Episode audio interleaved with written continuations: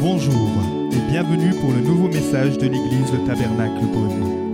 Pour plus d'informations sur nos activités, merci de visiter la page Facebook Église Le Tabernacle Beaune.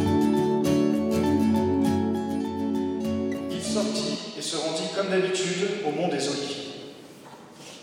Ils se rendirent ensuite dans un endroit appelé Gethsemane, et Jésus dit à ses disciples Asseyez-vous ici pendant que je prierai. Il prit avec lui Pierre, Jacques et Jean, fils de Zébédée, et il commença à être saisi de frayeur et d'angoisse. Il leur dit Mon âme est triste à en mourir, restez ici éveillés avec moi. Puis il avança de quelques pas, se jeta contre terre et pria que si cela était possible, cette heure s'éloigne de lui. Il disait Abba, Père, tout est possible. Éloigne de moi cette coupe. Toutefois, non pas ce que je veux, mais ce que tu veux.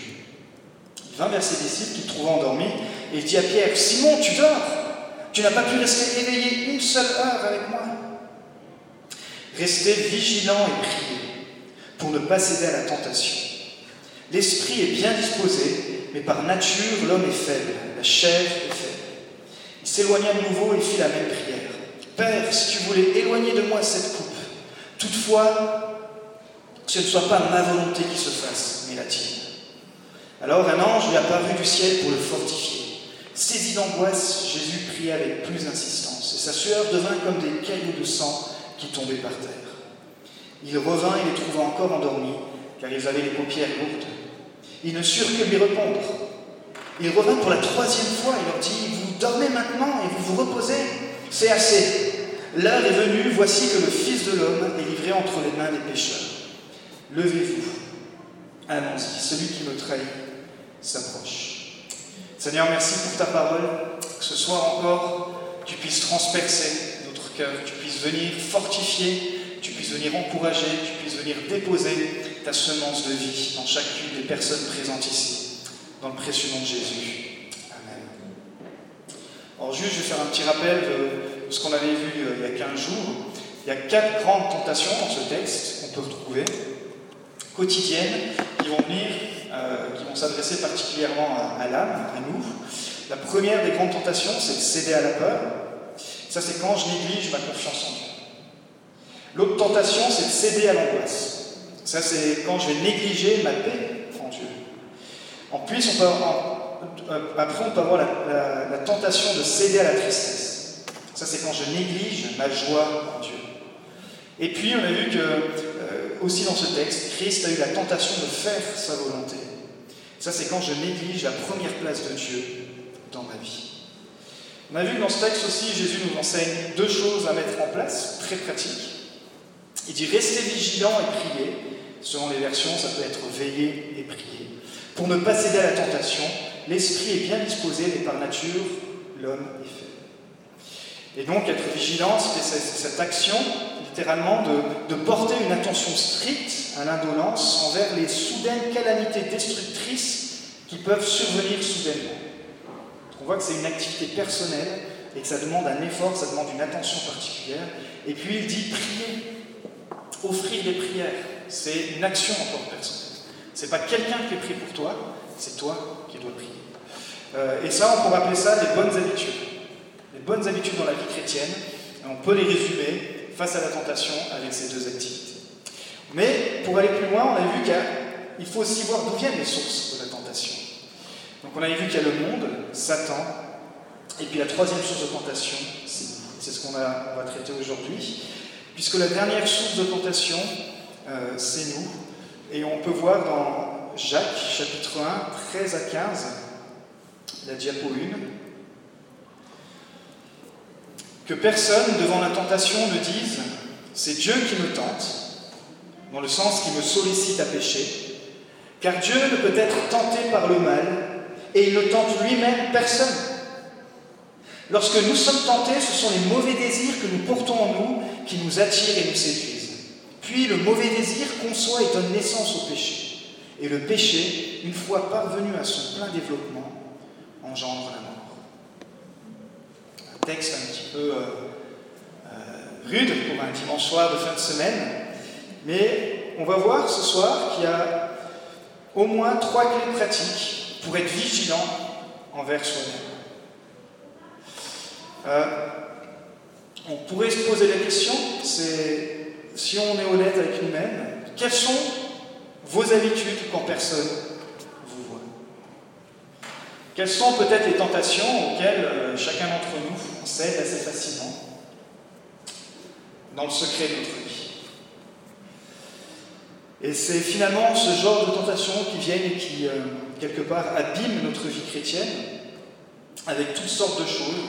Alors ce soir, on va voir comment, en trois clés pratiques, essayer de répondre et de lutter, d'être vigilant envers soi-même.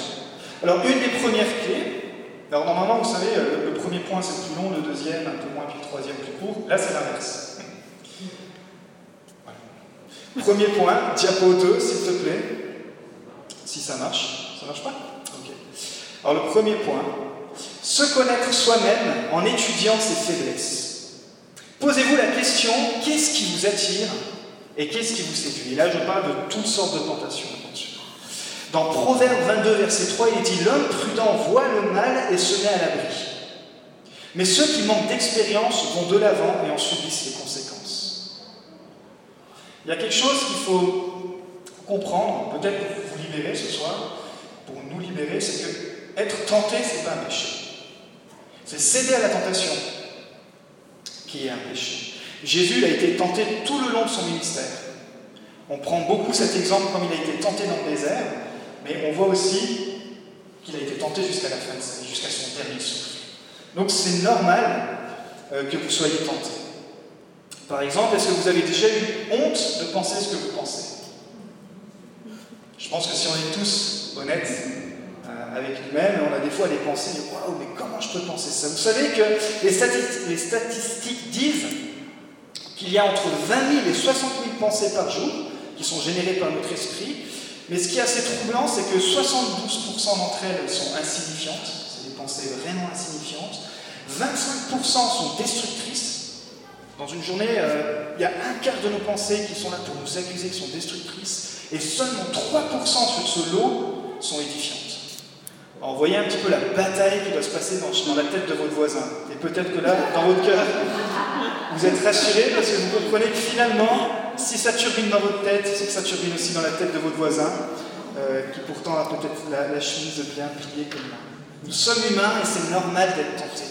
Vous savez quoi Le diable, pense à chaque instant, dès que vous mettez le pied sur cette terre, à venir bousiller vos pensées, à venir vous tenter, à venir vous culpabiliser, à venir vous éloigner tout simplement de Dieu.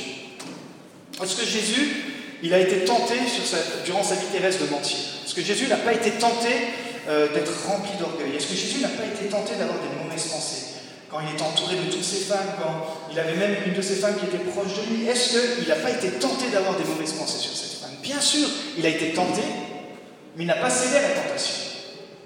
Et euh, c'est ce, ce, qui est incroyable, c'est pour ça que lui peut se permettre de dire qu'il faut rester vigilant et prier, puisque c'est ce qu'il a vécu pour ne pas céder à la tentation. Parce qu'il sait que l'esprit est bien disposé, mais par nature, l'homme est faible. Alors, tout simple, ne sois pas surpris par la tentation, mais anticipe. Quand une pensée vient du diable, c'est la tentation. Quand elle vient de Dieu, c'est une inspiration.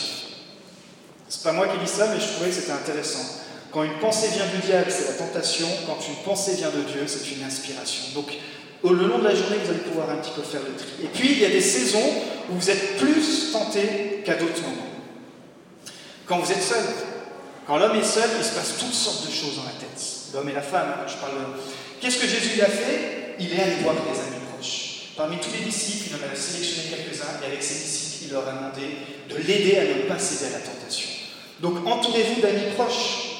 Face à l'échec, parfois l'échec, ça peut générer toutes sortes de comportements et ouvrir notre âme euh, à toutes sortes de tentations on n'aurait jamais pensé. Le succès aussi, dans 1 Corinthiens 10, 12, il dit que ainsi donc que celui qui croit être debout fasse attention à ne pas tomber. Les soirées arrosées, vous savez, l'alcool, tout de suite, ça commence à, nous libérer toutes sortes de, capacités. Alors quand ça, reste, dans les capacités euh, euh, du karaoké, ça va, mais parfois ça peut engendrer toutes sortes de choses, et puis, et puis waouh, tout un désastre qui peut se passer avec l'alcool.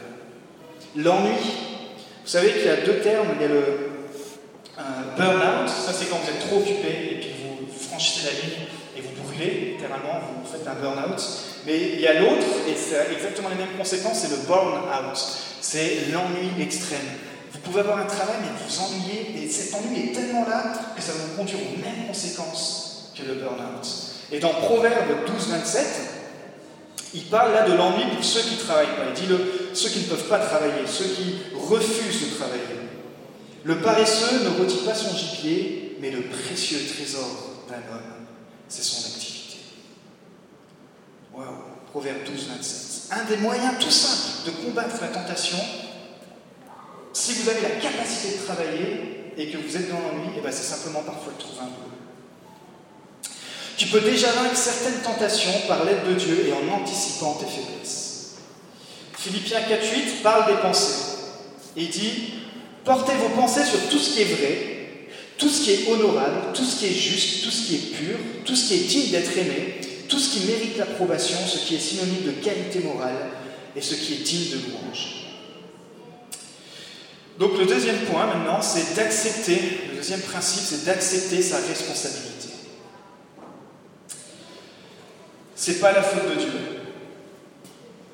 C'est pas la faute de votre famille. C'est pas la faute de la société. C'est pas la faute des circonstances. C'est pas la faute de Satan. Mais la plupart de nos grandes erreurs, ou là où on cède, c'est parce que c'est nous qui, avons, qui nous sommes euh, personnellement mis dans cet état. C'est dur à entendre ce soir, mais c'est notre faute. C'est ce qu'il dit Jacques. Lorsque nous sommes tentés, ce sont les mauvais désirs que nous portons en nous qui nous attirent et nous séduisent.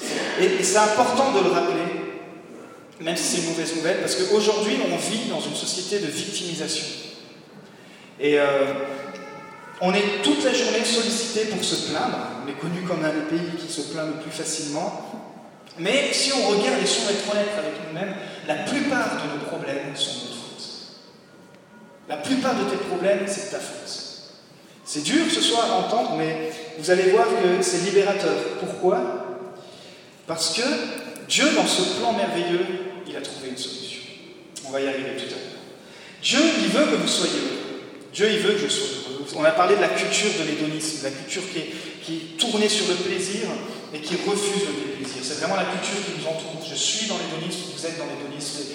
Dès que je dois me faire plaisir, eh ben, je veux le faire. Peu importe, on me demande d'acheter des choses avec l'argent que j'ai pas pour des choses que je veux pas, mais comme ça me fait plaisir, eh ben, j'achète. Euh, je fais des choses qui me, qui me plaisent, même si elles peuvent corrompre certaines valeurs de ma vie. Mais pourquoi? Parce que, oh, mais écoute, ça, faut que je me fasse plaisir. C'est l'hédonisme. Dieu veut que vous soyez heureux, mais il veut aussi que vous soyez saints. Et ça, on l'oublie parfois. Dieu veut que je sois heureux, mais il veut que je sois saint. Et saint, c'est pas un mot barbare ou un, mot religieux. Saint, la sainteté, c'est quoi? C'est simplement ne plus essayer de changer son comportement par soi-même, parce que là, on va devenir des religieux grincheux. Mais c'est Jésus changer ton cœur, et alors vous allez voir que tu vas agir différemment. Les gens les plus heureux sont ceux qui font la volonté de Dieu. Quelle est la première raison pour laquelle Jésus allait mourir sur la croix Vous êtes déjà posé la question? Quelle est la première raison? La toute première raison au-dessus de tout. Vous savez que la première raison, c'est pas euh, euh, pas pour mourir pour vos péchés. Vous savez que la première raison, c'est pas pour vous libérer. Vous savez que la première raison, c'est pas pour tellement euh, qu'il nous a aimés. Ça, c'était sa première raison. Non, sa première raison, c'était pour faire la volonté de son Père. Il a dit, moi sur cette terre et dans ma vie, mon but, et ma raison de vivre, c'est de faire la volonté du Père. Et le Père a dit, bah, alors tu vas donner ta vie pour l'humanité. Et comme il a obéi le Père, bah, bien sûr, il nous a sauvés à la croix et il l'a fait avec amour. Mais la première volonté, la, première raison pour laquelle Christ est mort sur la croix, c'était pour obéir par obéissance, pour faire la volonté de son Père. Jésus, il a simplement accepté sa responsabilité. Voyez avec les, deux autres, avec le Saint-Esprit qui perd, regarde les humains, ils nous font galérer depuis Adam et Ève, ils n'arrêtent pas, ils pas d'être séduits, ils écoutent toujours le diable, et puis ils déclenchent des guerres, et alors, c'est vraiment de la faute des humains. Écoute, euh, écoute Père, non, c'est pas ma responsabilité. Non, ils ont discuté avant la création du monde, ils avaient, prévu cela, Ils se sont dit, on va, on va trouver un moyen de. Mais bien sûr, sur cette terre, en tant qu'homme, il fallait que Christ accepte sa responsabilité. Et il y a des personnes ce soir qui luttent dans leur vie spirituelle parce que tout simplement, vous n'acceptez pas encore certaines responsabilités. C'est à toi de choisir de prendre du temps dans la prière, c'est à toi de choisir de lire la Bible, c'est à toi de choisir de libérer du temps pour servir le royaume de Dieu. C'est à toi de choisir d'utiliser une partie de tes finances pour le royaume de Dieu. C'est à toi de choisir de prendre du temps avec ta famille, c'est à toi de choisir de pardonner, d'aimer, de donner. C'est à toi de choisir de suivre Jésus comme Christ a suivi son Père. Mais dis-le à ton voisin, c'est à toi de choisir. Dites-lui ce soir, ça rentre bien. C'est pour ça que Christ nous a fait libres. Il nous a fait libres, mais c'est à nous de choisir. C'est ta responsabilité. Et tout ce que tu vas choisir en sortant de ce culte aura des répercussions sur toute la semaine qui va suivre et sur les mois qui vont venir. Si tu n'as pas encore donné ta vie à Christ, je te laisserai un instant à la fin, mais j'aimerais que tu puisses sortir de ce lieu en ayant confié ta vie à Christ. Ça, c'est la meilleure des décisions à faire pour une rentrée. Mais aussi, une bonne décision pour cette rentrée, c'est d'arrêter de blâmer Dieu, les autres et les circonstances et prendre un peu tes responsabilités. Un bon message de rentrée. Hein. Allez, troisième point, qui est un peu plus long. Donc on avait vu qu'il fallait étudier ses faiblesses et anticiper, qu'il faut accepter ta responsabilité, c'est ta vie que tu gères, c'est à toi de choisir. Et puis le dernier point, c'est de demander de l'aide à Dieu. Dans Psaume 55, il dit Fais appel à moi quand tu es dans la détresse, je te délivrerai et tu m'honoreras. J'ai cherché l'Éternel et il m'a répondu, il m'a délivré de toutes mes frayeurs. Psaume 34. Mais pourquoi on ne demande pas de l'aide à Dieu? Chrétien ou pas chrétien? Pourquoi les gens ne demandent pas d'aide à Dieu? Pourquoi dans ma vie je ne demande pas de l'aide à Dieu? Vous savez pourquoi je ne demande pas de l'aide à Dieu? Parce qu'au fond, je ne veux pas entendre sa réponse. Au fond, je ne veux pas faire sa volonté. Au fond, je veux faire ma volonté. C'est que c'était ça la tension que Christ avait.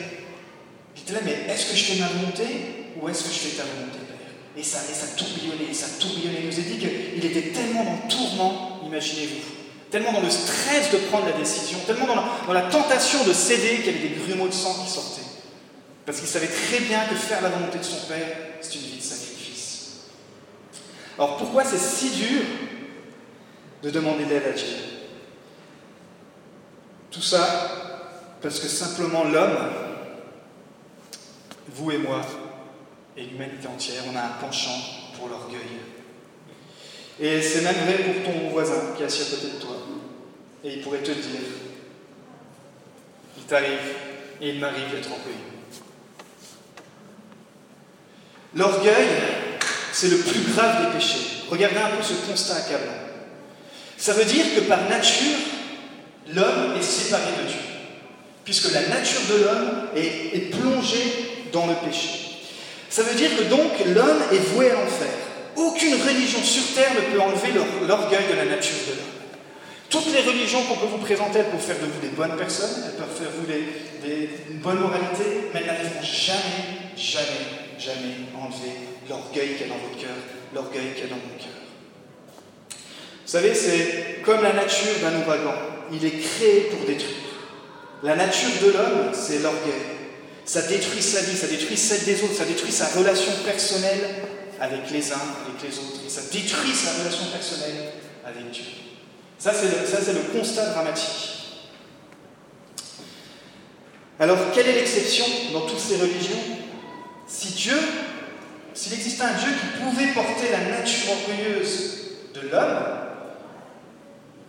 venir sur la terre, vivre avec cette nature, la vaincre et dire qu'ensuite, voilà, moi j'ai vaincu l'orgueil, donc je peux vaincre l'orgueil de l'humanité. Est-ce que ce ne serait pas une bonne nouvelle? Mais c'est exactement cela que Christ a fait. Christ, il a, il a porté notre orgueil, il a porté le pire de nos péchés pour que nous puissions être en relation libre avec le Père. C'est pour ça que ce n'est pas juste une religion, c'est simplement par Christ ou cette nature qui, nous, qui attire la colère du Père sur nous, eh bien, elle est remplacée par la présence de Dieu. Ok, quelques citations rapidement de C.S. Lewis dans un de ses très bons livres, Les fondements du christianisme. Et il y a un chapitre où il parle de l'orgueil. Il dit L'orgueil est un état d'esprit absolument anti-Dieu. L'orgueil a été de tout temps la principale cause de détresse dans une nation ou dans une famille. L'orgueil implique toujours l'inimitié, non seulement inimitié entre les hommes, mais aussi envers Dieu. L'orgueil est un cancer spirituel. Il dévore la possibilité même d'amour, de consentement ou même de bon sens.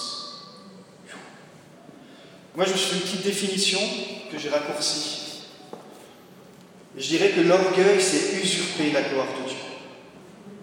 Toutes les fois que j'usurpe la gloire de Dieu dans mes décisions, dans mes pensées, dans ma façon de, parler à ma femme, à mes amis, dans la façon dont je me comporte, dans mes actes, dans mes finances, dans mon temps, c'est la nature de l'orgueil. J'usurpe la gloire de Dieu. Alors, très rapidement sur l'orgueil, un petit cours. L'origine de l'orgueil, je vous ai dit, c'est le premier péché. C'est ce péché qui a conduit l'ange Lucifer à se lever au-dessus de son Créateur. Pourrez trouver ça dans Zacharie. Et Dieu a dû donc le jeter hors du ciel. Ça vient de là, on trouve Ésaïe. Et puis on voit aussi le péché originel d'Adam et d'Ève, euh, qui a été l'orgueil. Qu'est-ce qu'ils ont voulu faire? Ils ont voulu devenir comme Dieu. Dans Genèse 3. Selon la Bible, l'orgueil a une origine diabolique. L'apôtre Jean nous dit dans sa première épître que, car tout ce qui est dans le monde, la convoitise de la chair, la convoitise des yeux et l'orgueil de la vie, ne vient point du Père, mais vient du monde. Et puis, le diable est appelé le prince de son Dans l'Ancien Testament, il y a un mot pour l'orgueil, c'est euh, Zadon. Ça veut dire l'arrogance, l'insolence. Et puis, il y a Salomon qui a écrit plein de choses par rapport à ça. Vous pourrez trouver ça dans les proverbes, il dit quand vient l'orgueil, vient aussi l'ignominie. C'est à cause de l'orgueil qu'on excite, c'est seulement par orgueil qu'on excite des querelles etc. Je, vous laisse, je vais un petit peu avancer. Dans le Nouveau Testament, il y a deux apôtres, Pierre et Jacques, qui, vont rappeler que Dieu résiste aux orgueilleux, mais qui fait grâce aux humbles. Alors quand on plonge un peu dans les termes euh, littéraires, je veux dire de, cette expression, quand on dit que dans ce verset, quand Dieu dit, quand les apôtres disent que Dieu résiste, aux orgueilleux, en fait, derrière, c'est l'idée militaire. C'est l'idée militaire d'une armée qui se range en bataille contre l'adversaire. Imaginez-vous donc le constat. Ça veut dire que si tu n'es pas sauvé en Christ, Dieu est en bataille contre toi. Dieu est en colère contre ceux qui ne lui appartiennent pas. Vous allez me dire, oui, mais Dieu a tant aimé le monde qu'il a donné son Fils. Ouais, justement. Ceux qui, par orgueil, refusent de recevoir Christ, pas la religion, pas, venir le dimanche, je, veux dire de, recevoir Christ personnellement, ils s'attirent eux-mêmes la résistance de Dieu, ils s'attirent eux-mêmes la colère de Dieu. Et c'est ce qu'il va dire dans Ephésiens. Autrefois, nous étions sous la colère de Dieu.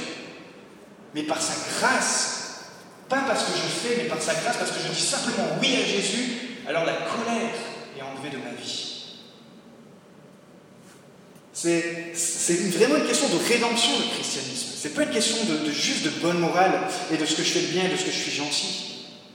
Si tu n'es pas sauvé en Christ, Dieu est en bataille contre toi à cause de ta nature orgueilleuse et c'est très grave. Mais il nous est dit que Dieu fait grâce aux hommes. Heureusement qu'il y a celui-là En fait, le mot ici utilisé, ça veut dire qu'il ne se lève pas loin du sol. Et regardez un petit peu ça.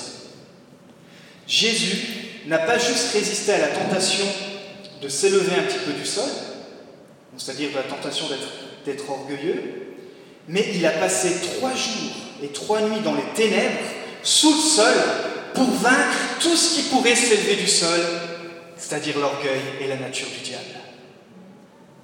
Est-ce que c'est pas merveilleux ça? Quand on parle de l'humilité et qu'on pense à Christ, ah oui, Christ, toi tu étais humble de cœur. C'est-à-dire tu ne tu, t'élevais pas du sol.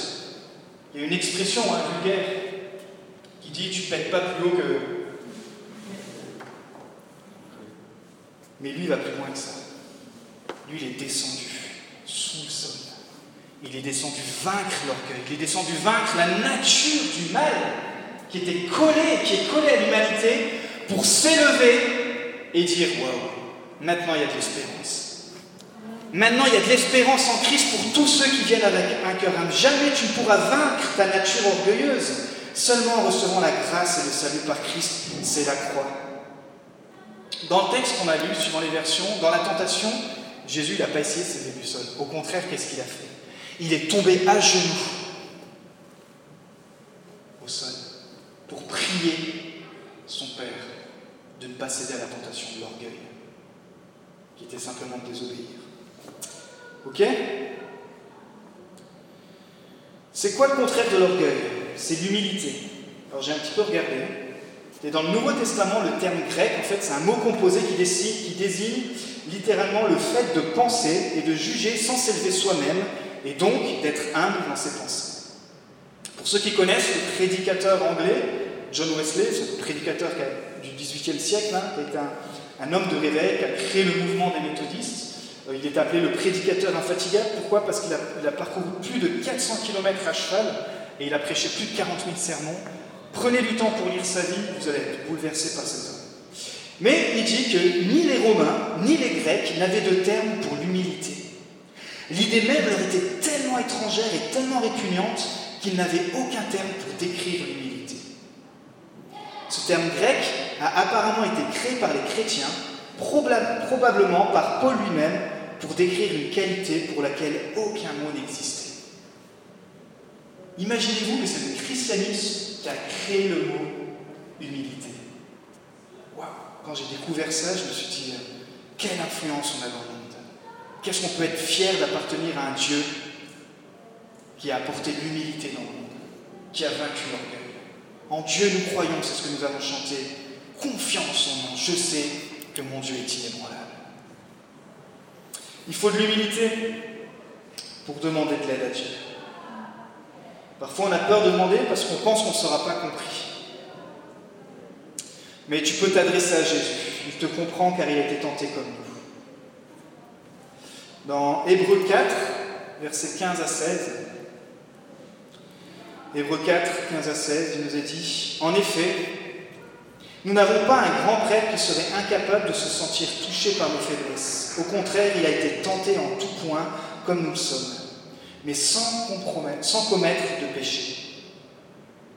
Approchons-nous donc du trône de Dieu de grâce avec une pleine assurance. Là, Dieu nous accordera sa bonté et nous donnera sa grâce pour que nous soyons secourus au bon moment. Vous savez, Pensez un petit peu à la vie de Christ dans votre vie spirituelle. Et que vous soyez dans les épreuves, ou peut-être ce soir vous êtes dans, dans une situation dure. Et pour vous, Christ, il vous paraît un petit peu comme le super-héros. Vous dire, oui, mais Christ, de toute façon, il est arrivé sur terre, il était là trois ans et demi, il a tout réussi parce qu'il était pleinement Dieu et pleinement homme, pleinement homme et pleinement Dieu aussi. Mais vous savez que sur cette terre, Christ, comme on l'a dit tout à il était aussi tenté dans ses pensées Autant que les hommes maintenant quand ils voient des femmes. Seulement, il était tenté, mais ce n'était pas la tentation. Il était tenté de changer ses chaussures quand il passait devant un shop de chaussures. Autant que les femmes, peut-être, vous pouvez l'être. Il était tenté quand il avait une petite fringale de se dire Ah, j'aimerais bien faire un bon bout de chocolat. Il était tenté de ne plus prier, il était tenté de ne plus aller à l'église, on appelait ça le temple autrefois, il était tenté de ne plus méditer. Est-ce qu'il n'a pas été tenté de ne pas payer ses impôts? Mais bien sûr que si. Il était tenté dans les finances, il a été tenté de mettre sa famille en premier au lieu du royaume de Dieu. Lisez les évangiles, vous allez voir que Christ a eu les mêmes tentations que toi, que moi. Jésus a été tenté de, se laisser distraire par les loisirs qu'offrait l'époque romaine. Regardez le contexte de l'époque.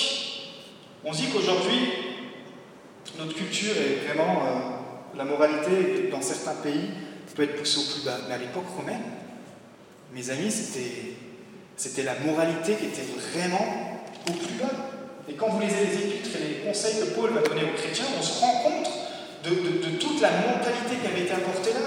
Euh, il y avait vraiment là, je ne vais pas rentrer dans les détails, mais il y avait une moralité qui était au plus bas. Et puis c'est pas que Christ est arrivé, et puis il avait des lunettes super puissantes, et que lui, en fait, il voyait que, les, que, la, que, la Bible, il voyait que son Père. Non, Christ était autant tenté que les hommes, autant tenté que les femmes, face à tout ce que la culture romaine offrait.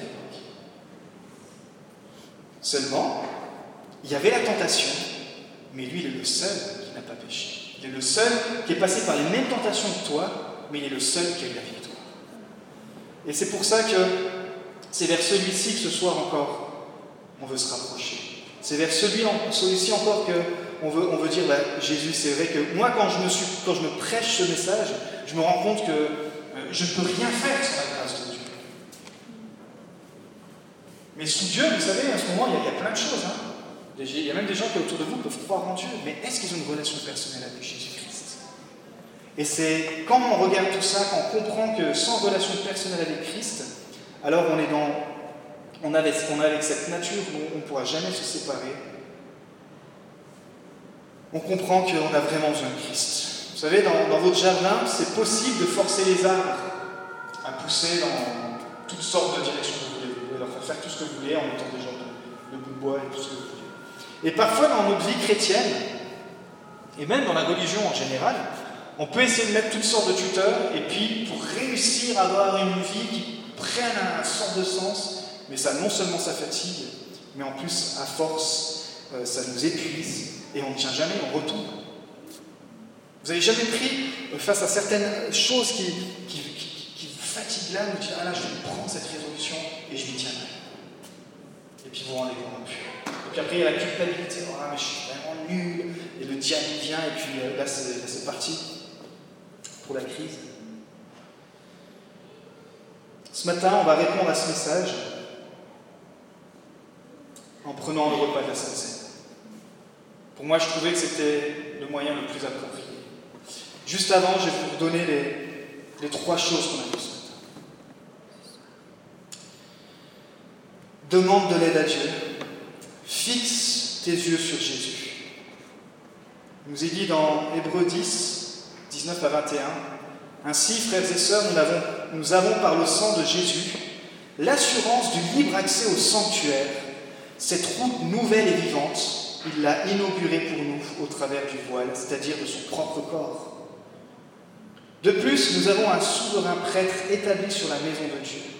Approchons-nous donc avec un cœur sincère une foi inébranlable, un cœur purifié d'une mauvaise conscience et le corps lavé d'une eau pure.